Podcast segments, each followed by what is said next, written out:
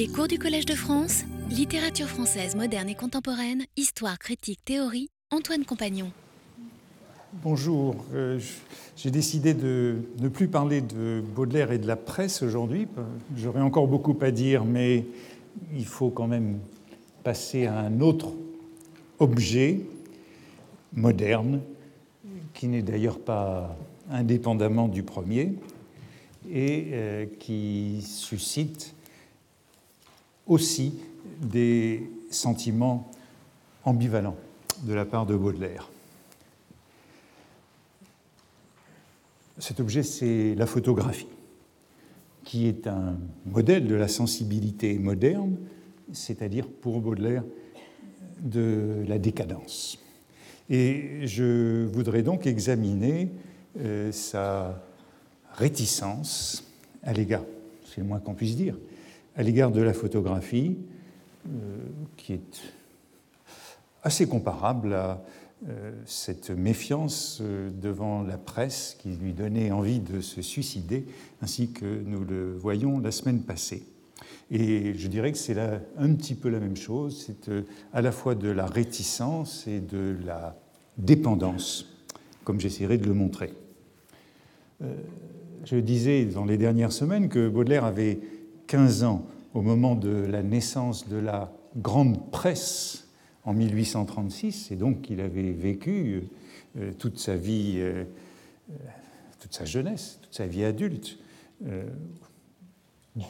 Au moment du développement de la grande presse, la presse à grand format et à grand tirage, eh bien, on peut dire qu'il avait 16 ans, 18 ans au moment de l'apparition des premiers daguerréotypes en 1837-1839, et qu'au fond, de la même manière, euh, toute sa vie euh, s'est déroulée au moment du développement de la photographie. Euh, je vous rappelle que l'invention de, Niepce et puis de Daguerre, c'est exactement ces années de la jeunesse de Baudelaire. Hein. Daguerre était un, peintre, un décorateur de théâtre, l'auteur de panorama, hein, qui était une invention de la fin du XVIIIe siècle, puis l'inventeur du, diorama. Donc il y a toute une série de spectacles de lumière et de toiles qui précèdent euh, l'apparition du daguerréotype en 1837 et puis euh, la démonstration qui en a été faite euh, à Arago en 1839. C'est l'apparition du mot avec le rapport de M. Arago sur le daguerréotype cette année-là.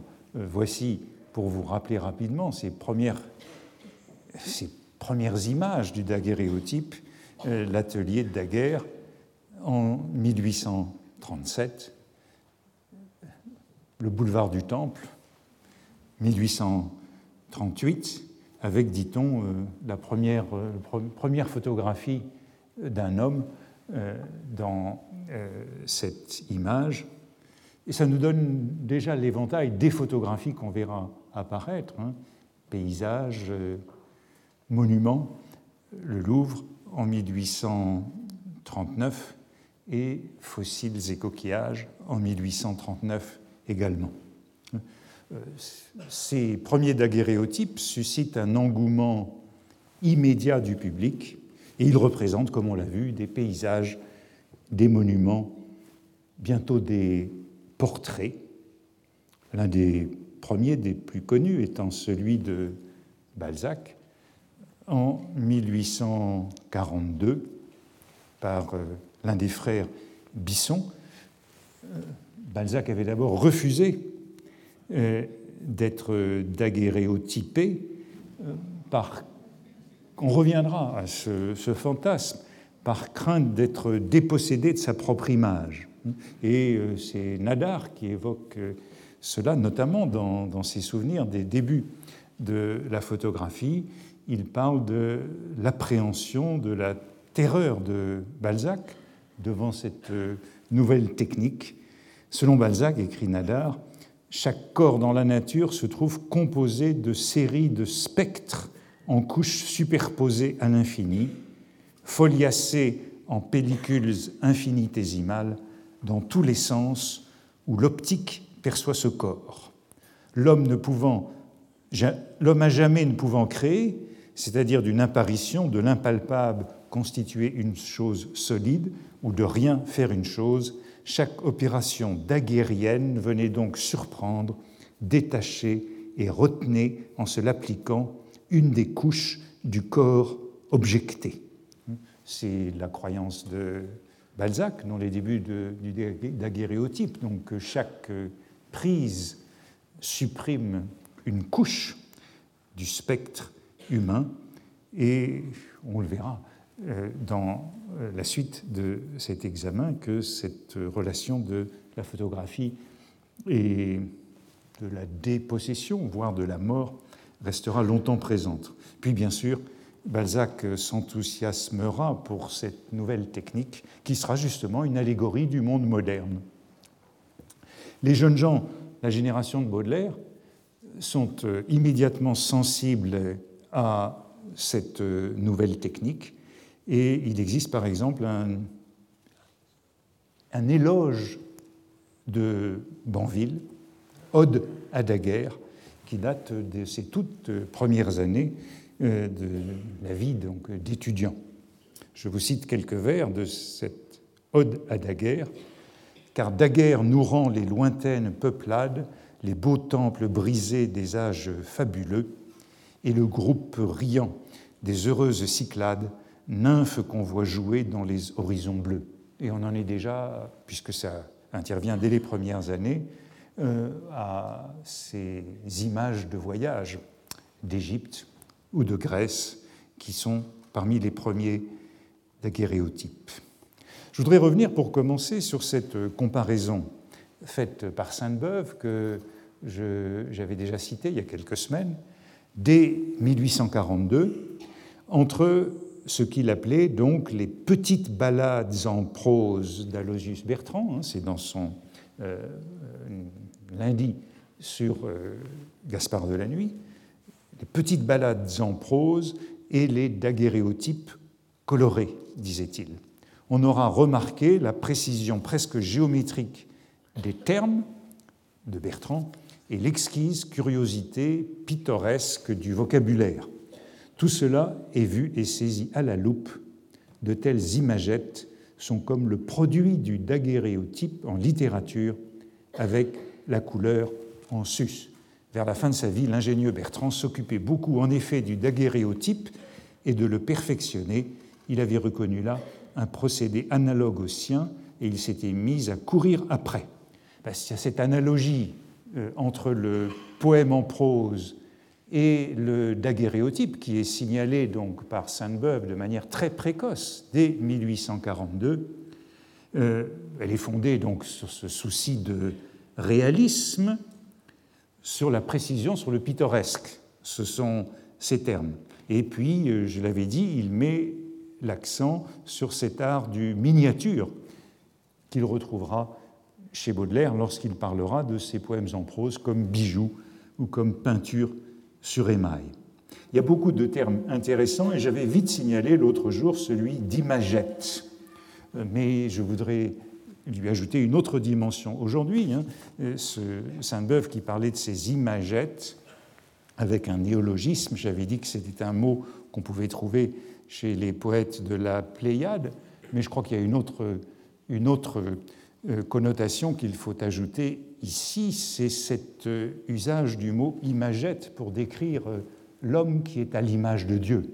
Et comme on va le voir, euh, c'est euh, une dimension qui sera très présente dans les débuts de la photographie et notamment dans la réflexion de Baudelaire sur la photographie, euh, cette photographie qui fait concurrence à Dieu en produisant une image de l'homme. Et je crois que dans le mot imagette de Sainte-Beuve, avec cette épaisseur qui nous renvoie à la créature, à l'image de Dieu, puisque c'était l'usage du mot euh, dans, au Moyen Âge, euh, eh bien, euh, on a déjà cette question métaphysique, voire théologique, sur la nature de la photographie, qui reviendra chez Baudelaire.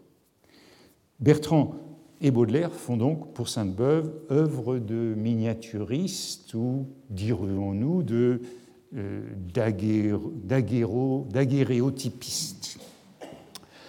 Ce rapprochement avec le daguerréotype, euh, parce qu'il est une image fidèle et peut-être trop fidèle de la réalité, a donc eu lieu très tôt, alors que la technique euh, vient d'apparaître et que Sainte-Beuve se l'approprie pour cette image. on va voir que je ne sais plus si je l'avais signalé, que Baudelaire reprendra le terme à peu près dans le même sens, mais la comparaison avec le poème en prose, la comparaison du poème en prose et du daguerréotype, puis très vite de la photographie, euh, ce sera un cliché euh, de la fin du siècle, notamment chez Mallarmé ou chez Rimbaud. Et inversement, la photographie est aussi comparée au poème en prose. Il y a donc une analogie qui deviendra euh, très vite établie, un peu un cliché. Le poème en prose tient de la photographie, la photographie tient du poème en prose, contre le poème en vers ou contre la gravure ou la lithographie.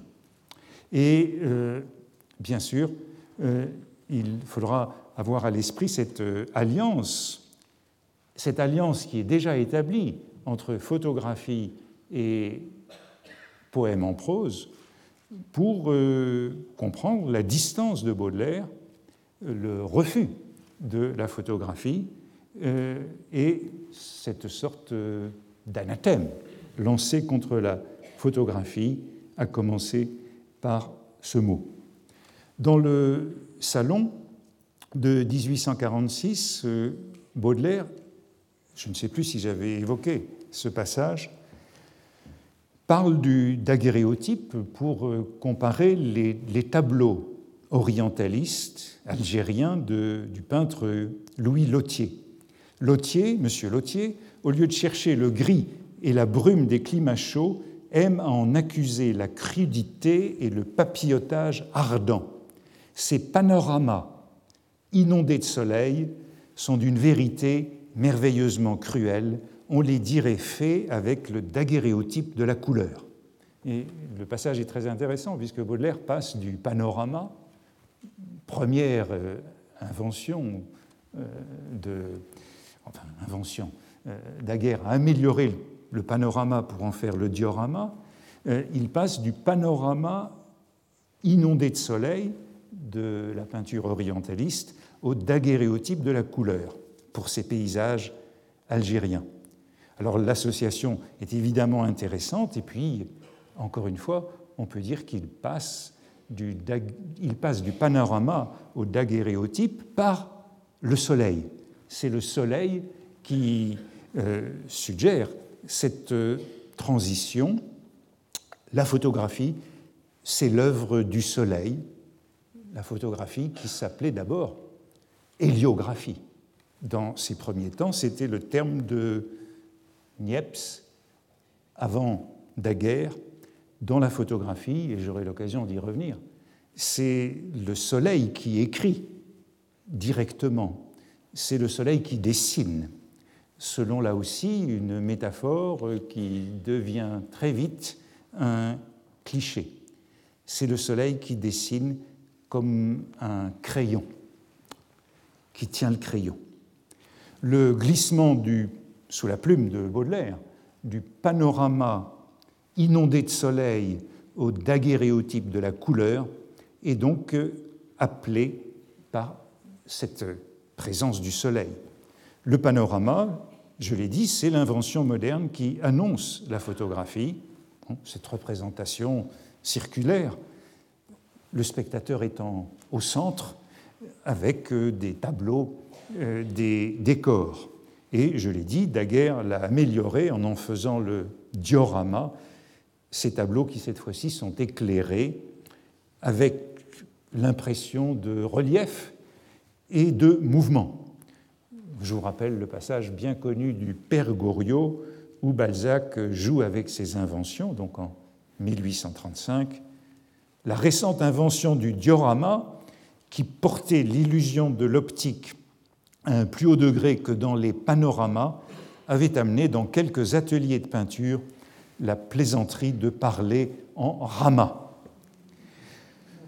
Euh, Baudelaire utilise encore ce mot panorama, mais cette fois-ci, ou plutôt il l'utilise encore, il l'utilisait déjà, mais sans daguerréotype, dans le salon de 1845, euh, pour un tableau très intéressant et bien connu qu'il comparait à un panorama, c'est-à-dire un spectacle de foire. C'est la prise, la fameuse prise de la Smala d'Abdelkader d'Horace Vernet, donc peinture monumentale, grand paysage, de nouveau au soleil, avec cette dimension décorative, mais sans daguerréotype.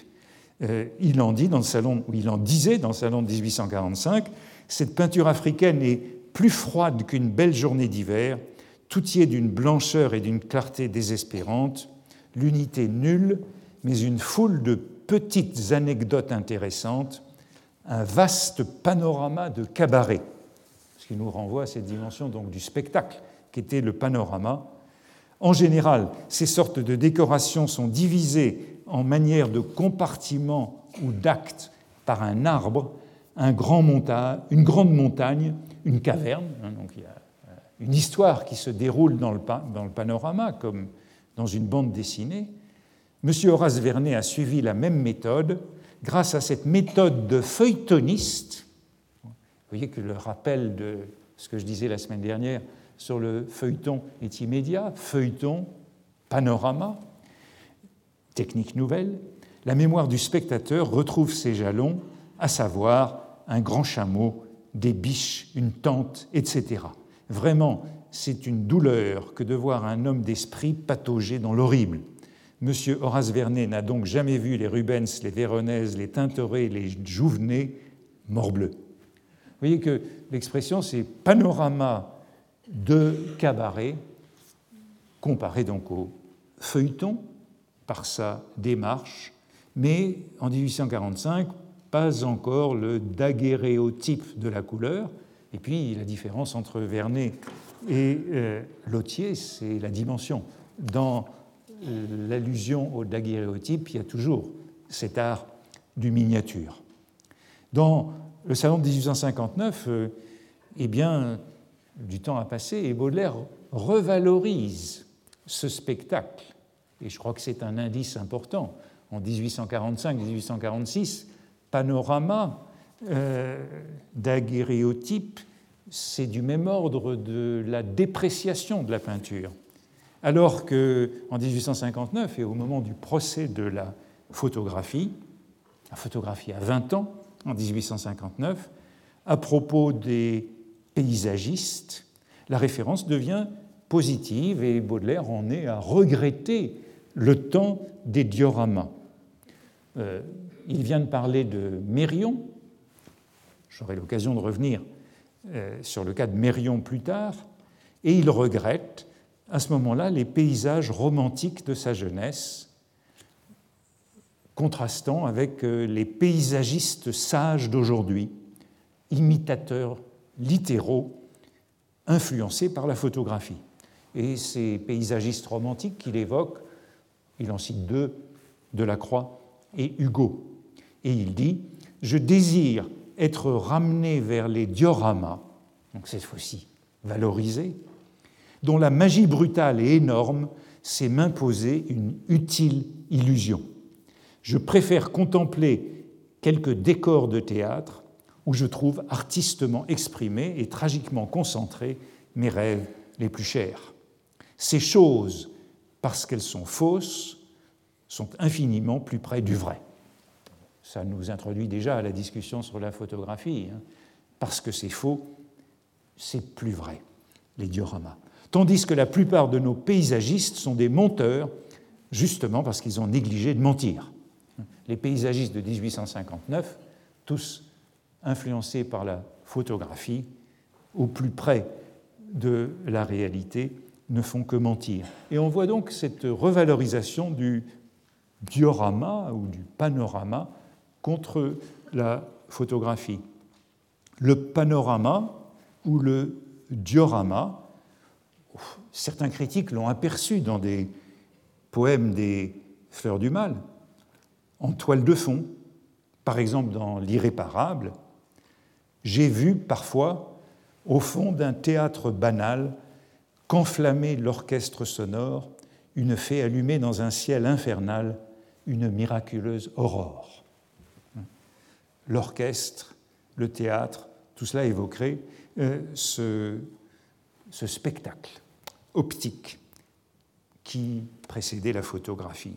Ou encore euh, dans Le rêve d'un curieux, un poème sur lequel je reviendrai euh, aujourd'hui à la fin de l'heure ou plus probablement la semaine prochaine. Dans Le rêve d'un curieux, qui est un poème précisément dédié à Nadar, le photographe, ami, ennemi de Baudelaire. Je crois que le vers a été cité la semaine passée par Rémi Brague à la fin du poème.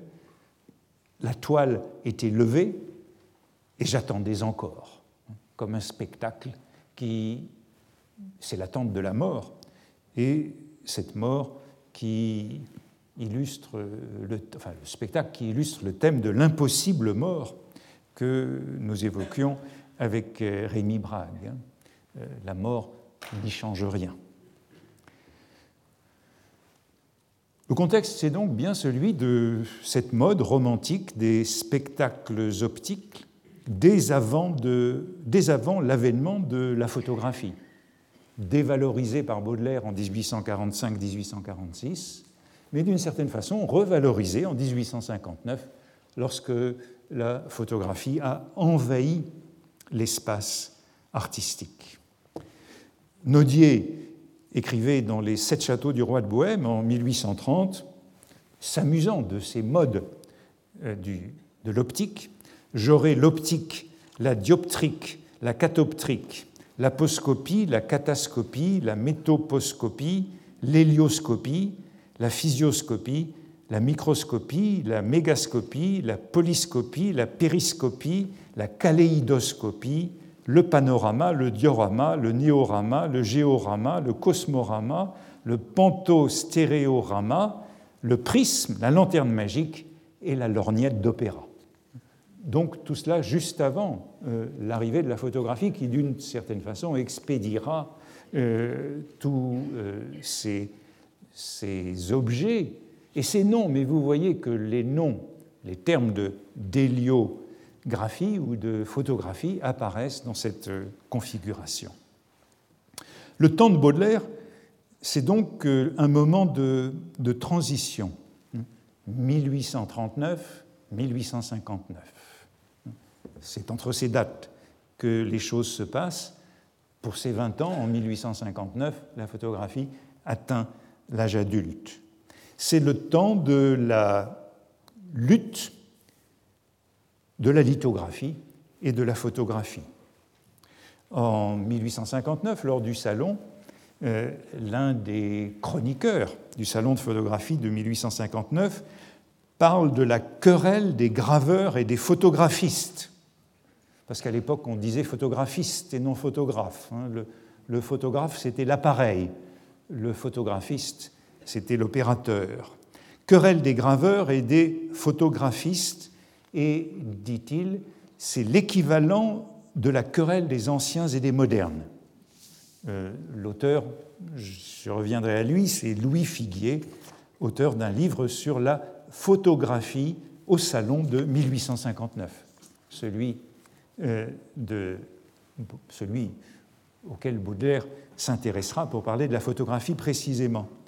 Et il ajoute qu'au fond, c'est la querelle des anciens et des modernes qui a pris, au milieu du XIXe siècle, la forme de la rivalité des graveurs et des photographes, suscitant donc cette nouvelle mode, l'alarme des anciens.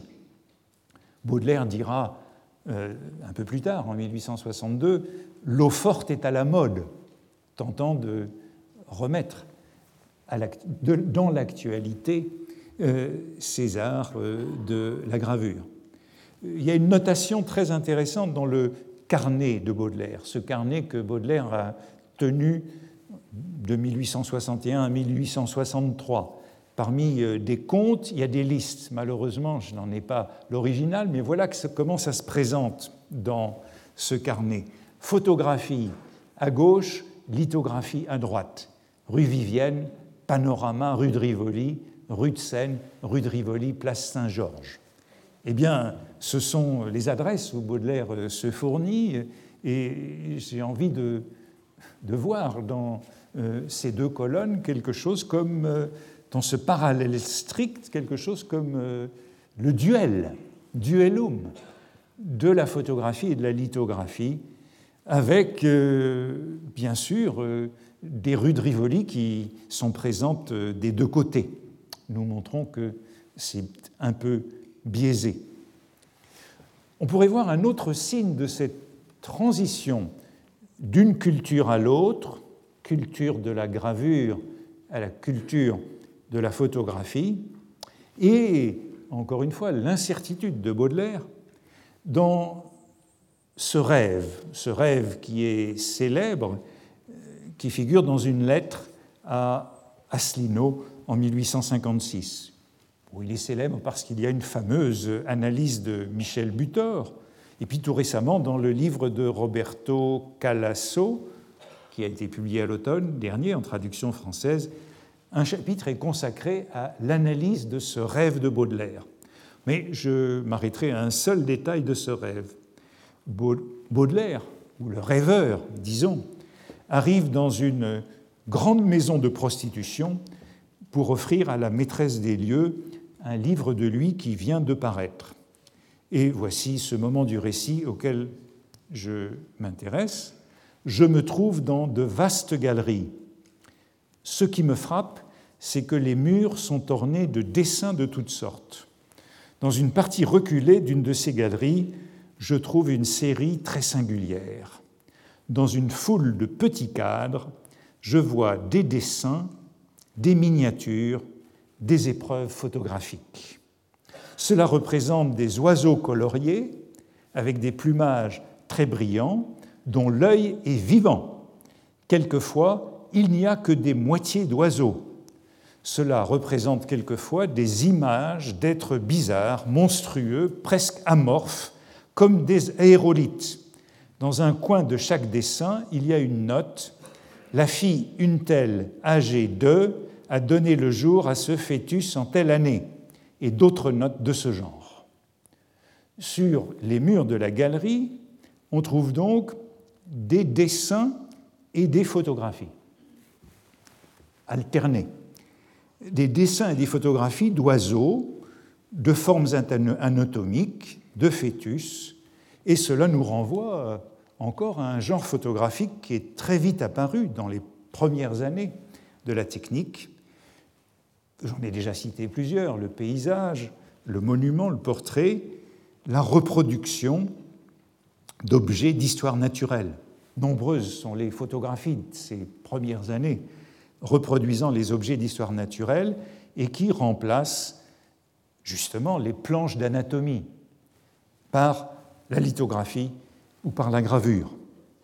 Bien sûr, euh, la reproduction d'animaux en en 1859 laisse encore à désirer, parce que les, animaux n'observent pas la pose, et il faut poser pour faire des portraits.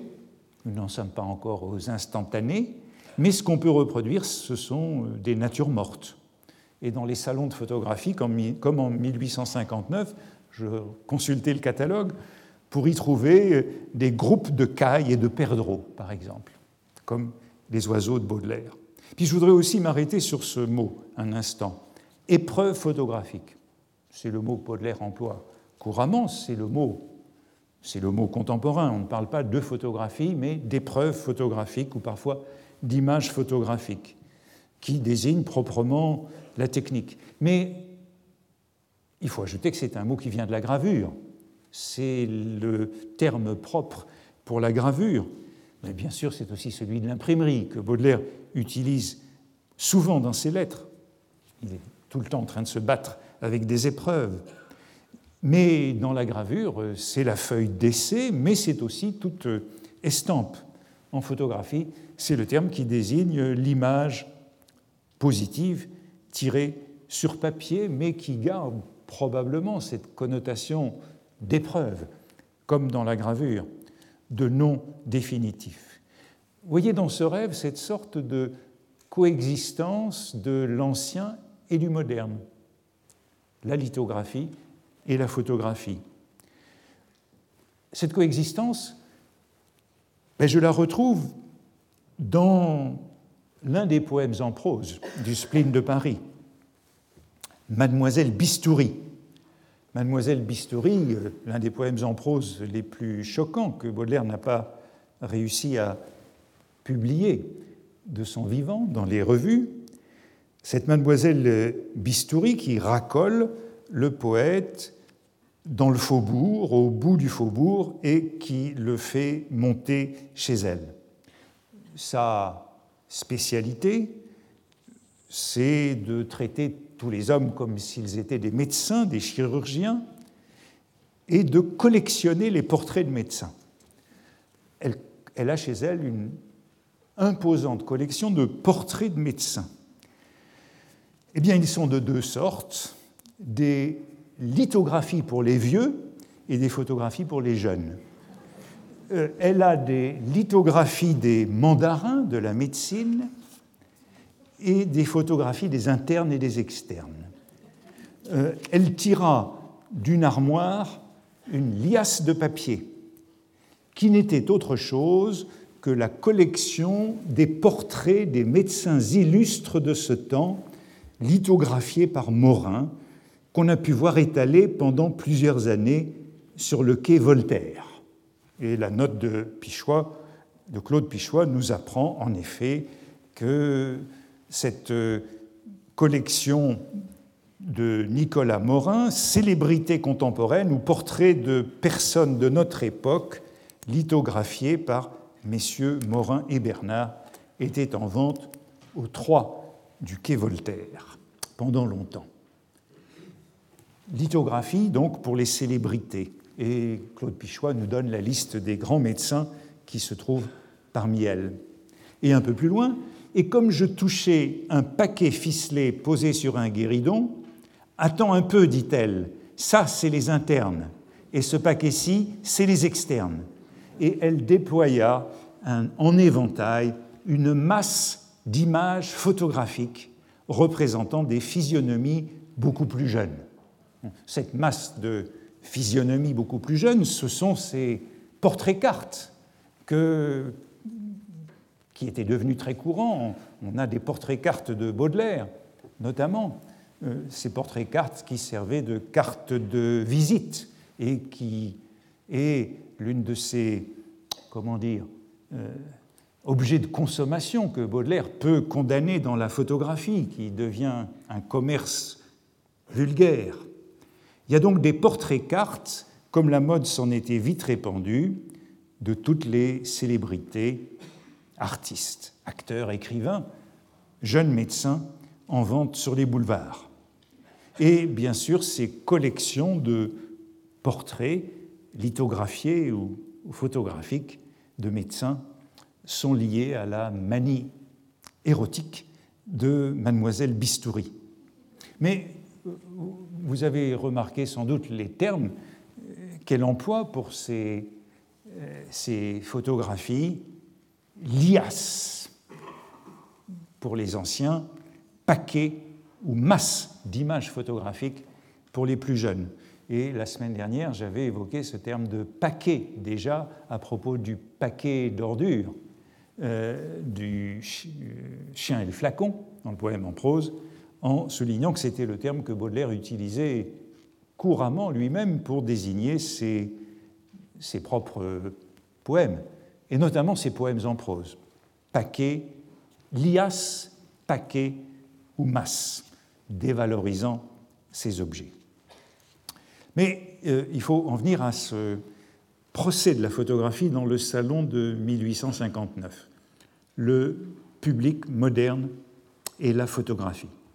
Et il est difficile de séparer ce texte le public moderne et la photographie de 1859 du contexte, c'est-à-dire des rapports compliqués de Baudelaire et de Nadar, que j'ai déjà cité, hein, je ne sais plus pourquoi, mais je l'ai déjà cité, son ami euh, ennemi, intime, et un ami du progrès, pas de plus grand ami du progrès que Nadar, qui ne s'est pas arrêté à la photo et qui est allé ensuite vers le ballon.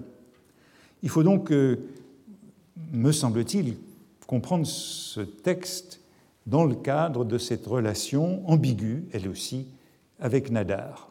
Baudelaire et la photographie, c'est en partie Baudelaire et Nadar, hein, ce condisciple d'Asselineau que Baudelaire avait rencontré dès 1843 ou 1843 ou 1844, avec qui les relations ont été épisodiques, mais qui, justement, sont très étroites en 1859.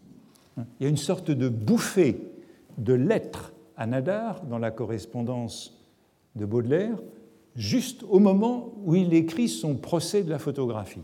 C'est une curieuse coïncidence.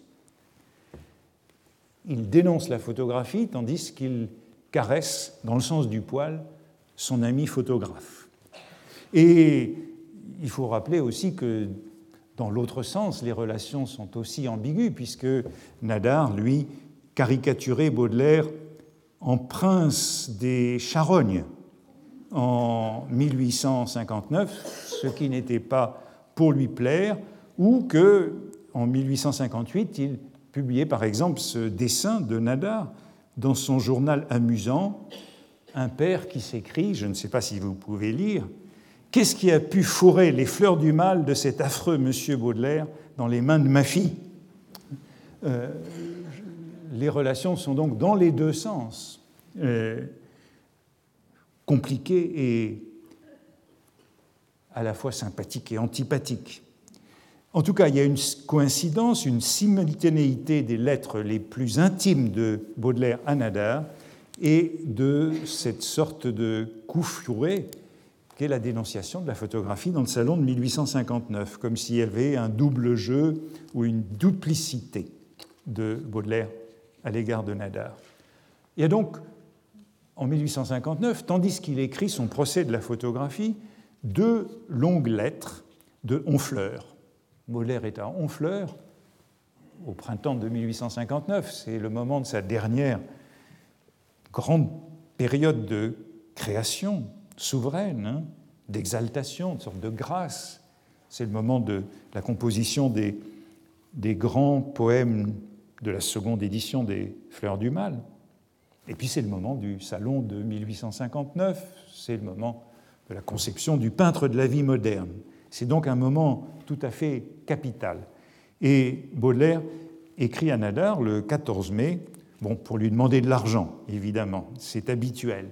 Et il écrit encore si tu étais un ange, tu irais faire ta cour à un nommé Moreau, marchand de tableaux, rue Lafitte, hôtel Lafitte.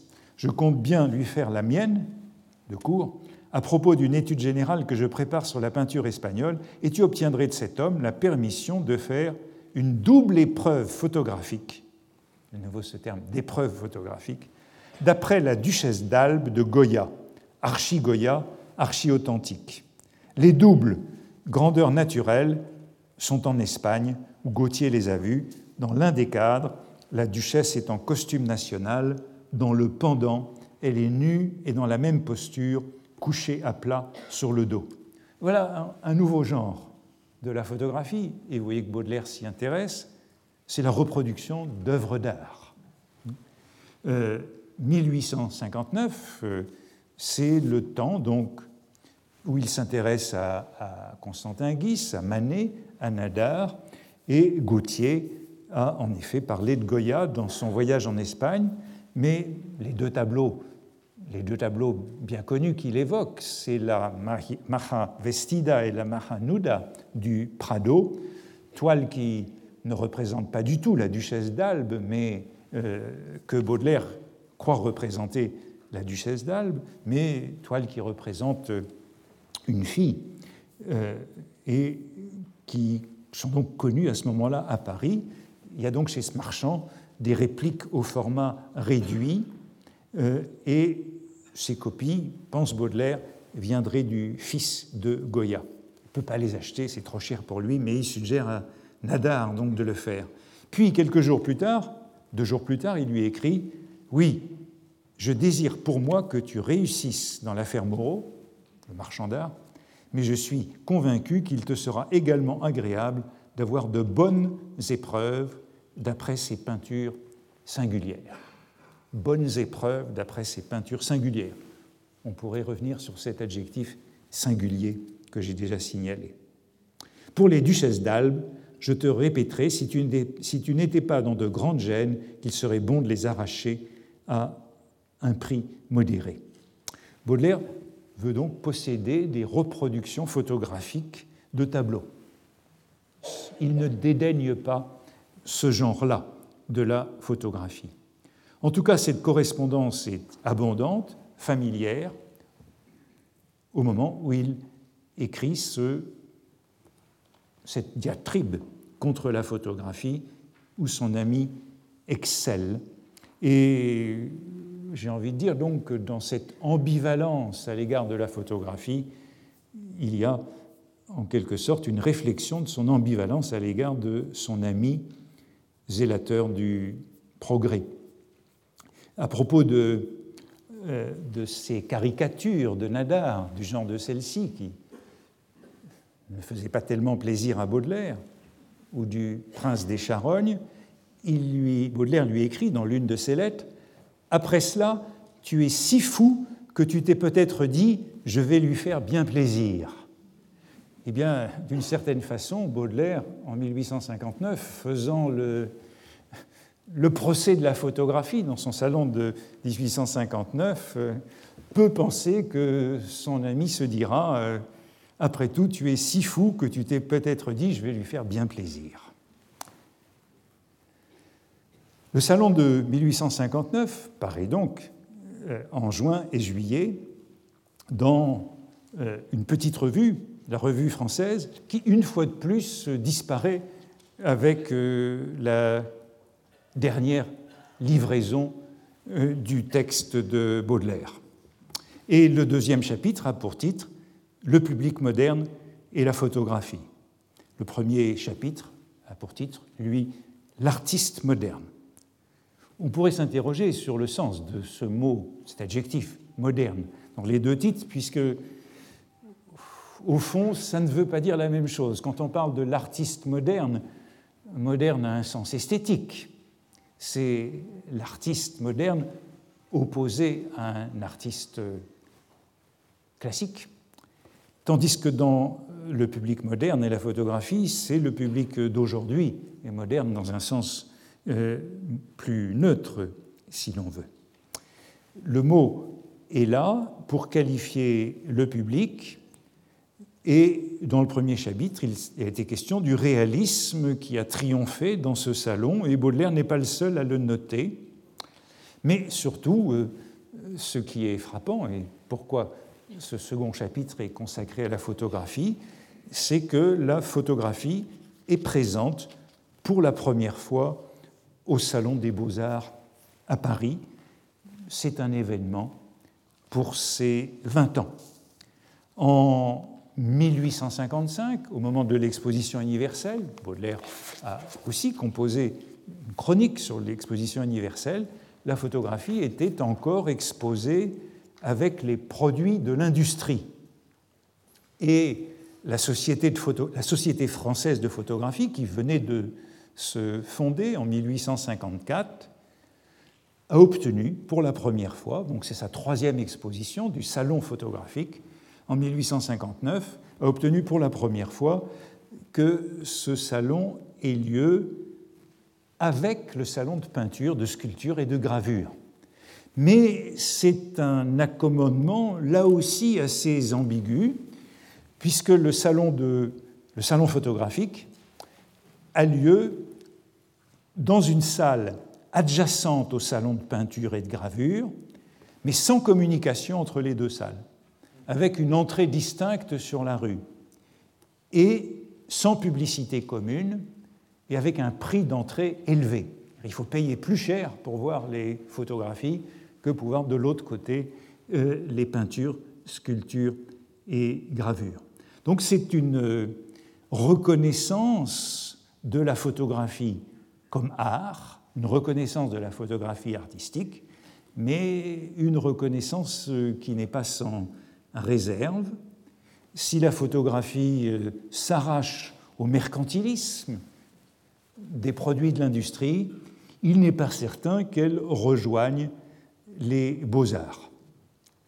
L'objectif, écrit ce Figuier dans son compte-rendu de cette exposition, l'objectif est un instrument comme le crayon ou le pinceau, la photo est un procédé comme le dessin ou la gravure. Et l'argument pour faire de, la photographie un art, qui revient sous sa plume mais qui revient sous bien d'autres plumes, c'est que l'on peut reconnaître l'individualité du photographiste dans un paysage ou un portrait. Si on reconnaît la main, le style, eh bien, on a affaire à un art et non seulement à une technique. On peut remarquer que dans son salon, Baudelaire parlera de la photographie, mais sans citer une seule œuvre, comme si précisément il n'y avait pas d'individualité dans la photographie, mais au fond, y est-il seulement entré? Nous n'en savons rien. Nous savons qu'il est entré une fois au salon de peinture, mais nous ne savons pas s'il est passé par le salon de photographie, qui, encore une fois, avait une autre porte, une autre entrée et un autre prix. Or, qui est à l'origine de cette reconnaissance de la photographie au salon de peinture? Eh bien, c'est Nadar. C'est Nadar qui, depuis 1856, militait pour cette présence. Il n'avait pas réussi à l'obtenir, puisque le salon a lieu tous les deux ans, en 1857. Et pour y parvenir, il s'était rapproché de la Société française de photographie créé en 1854. Et il s'était rapproché malgré ses réticences, puisque cette société était très proche du régime impérial, était très bien en cours. La photographie est une industrie et le régime de Napoléon III y était évidemment très favorable, puisque d'autant plus que c'était une industrie française. Nadar n'était pas membre de cette société, mais il fait alliance avec elle au moment où il veut précisément faire de la photographie un art contre le commerce du boulevard. C'est le moment de la séparation entre commerce et art, et une lettre de Nadar a donc été lue à l'Assemblée générale de la Société française de photographie en novembre 1856 il y joignait un article qu'il venait d'écrire en octobre 1856 dans le Musée français anglais sur la légitimité de l'art photographique. Et Nadar écrivait La photographie est aujourd'hui plus qu'une science. Elle s'est élevée à la hauteur de l'art. Il est certain que la photographie d'aujourd'hui n'est plus seulement le rendez-vous de tous les fruits secs des autres carrières. Un argument qu'on trouvera sous la plume de Baudelaire.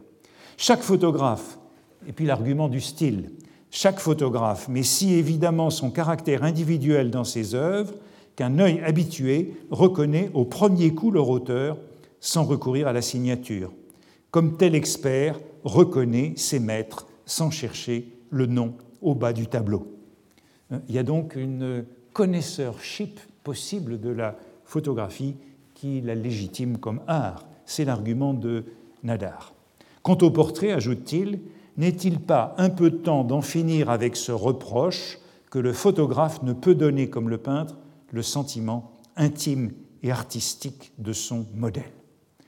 Nadar milite donc dans la presse pour la reconnaissance de la photographie artistique, tandis que la Société française de photographie, qui a ses entrées à la cour, disais-je, l'obtient par ce moyen.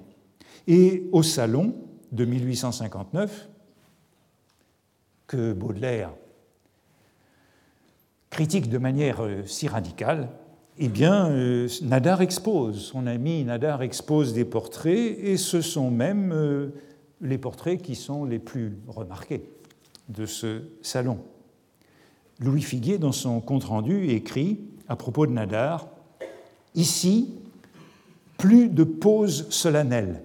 Il oppose à Nadar les portraits idéalisés du sculpteur Adam Salomon, dont voici par exemple sa Marie d'Agou de 1860. Ça, c'est un portrait sculpté, portrait de sculpteur. Il oppose à ce portrait de sculpteur les portraits de Nadar, qui sont des portraits, comme il dit, chez qui tout est naturel, simple et pour ainsi dire de première venue. Il fait allusion au Rossini qui est exposé là. Le personnage reproduit vit sur le papier avec ses allures usuelles. L'artiste ne s'est pas préoccupé de chercher une image idéalisée de son modèle. Il nous donne l'individu. On aura l'occasion de voir les portraits de Baudelaire, mais voilà donc cette image simple, familière, prise sur le fait. Ou encore ce son célèbre de la Croix qui date de la même année. Le clou cependant des portraits en 1859 à l'exposition Salon photographique, c'est la photographie du directeur général des musées, Nieuwerkerke, le ministre de la Culture de l'époque, le président du jury du salon, l'amant de la princesse Mathilde, par Gustave Legré. Et voici ce qu'en dit le même chroniqueur. Et on voit bien cette euh, alliance avec euh, le régime impérial pour promouvoir la photographie. C'est lui qui a accepté que la photographie figurât, fût-ce par une entrée de service, au salon de peinture. Nous ne connaissons, dit Louis Figuier, aucun portrait photographique qui vaille celui de M. de Nieuwerkerke exécuté par M. Legré. Ayant la conscience de l'œuvre qu'il entreprenait, voulant prouver à M. le directeur des beaux-arts toute la valeur artistique de la photographie, M. Legré a exécuté le chef-d'œuvre du genre. En voyant le portrait de M. Nieuwerkerke, on est converti à la cause de cet art nouveau. Bien sûr, ici, les lecteurs politiques de Baudelaire pourraient arguer de cette complicité entre la photographie et le régime impérial pour donner un argument de plus à l'hostilité de Baudelaire à la photographie. Après tout, ce serait une hostilité politique contre un art défendu par le régime. Mais je ne suis pas certain de cette interprétation. Ce que je vois en revanche, c'est que Baudelaire est en désaccord dans ce procès de la photographie, et notamment en 1859, il est en désaccord avec euh, la plupart de ses amis.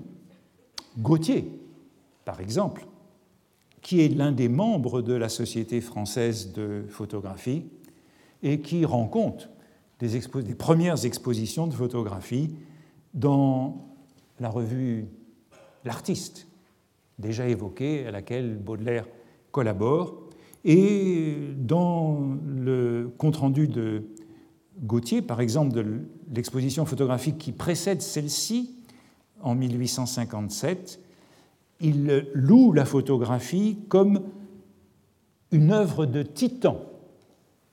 C'est ce, cette dimension divine de la photographie qu'on va revoir chez Baudelaire. C'est une œuvre de titan, dérober et fixer les images produites par le soleil, réduire l'astre central du monde à l'humble métier de lithographe ou de graveur. Photographier, c'est dérober l'image produite par le soleil. Il y a donc cette image, cette dimension, cette dimension héroïque et même divine de la photographie. Et c'est donc apprivoiser le soleil pour en faire un crayon, pour en faire un lithographe et un graveur qui s'exprime, qui s'imprime lui-même, qui impressionne lui-même la plaque ou le papier. Et la revue L'Artiste rend compte bien sûr avec enthousiasme de cette exposition que Baudelaire condamne absolument, sans compter Delacroix, qui a été un membre fondateur de la première société, la société héliographique. La société s'est appelée héliographique en 1851. C'est l'ancêtre de cette société française de photographie en 1854. Euh, au fond, tous les amis de Baudelaire sont donc favorables à cette euh, photographie. Le chapitre de 1859 commence non pas sur la photo, mais sur les titres ridicules des tableaux exposés au salon. Et il y a deux titres qui déclenchent la colère de Baudelaire, titre désormais célèbre grâce à lui, Amour et gibelotte, ou un autre titre, Appartement à louer, pour des tableaux anecdotiques, tableaux de genre, ce qu'il déteste. Je vous demande pardon de m'être diverti quelques instants, écrit-il, à la manière des petits journaux.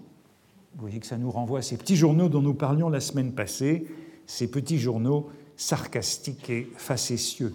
Mais Baudelaire voit dans ces titres ridicules un symptôme déplorable, symptôme déplorable de l'état de l'art, le goût du bête, le goût du spirituel, les conceptions alambiquées qu'on a aujourd'hui de la peinture.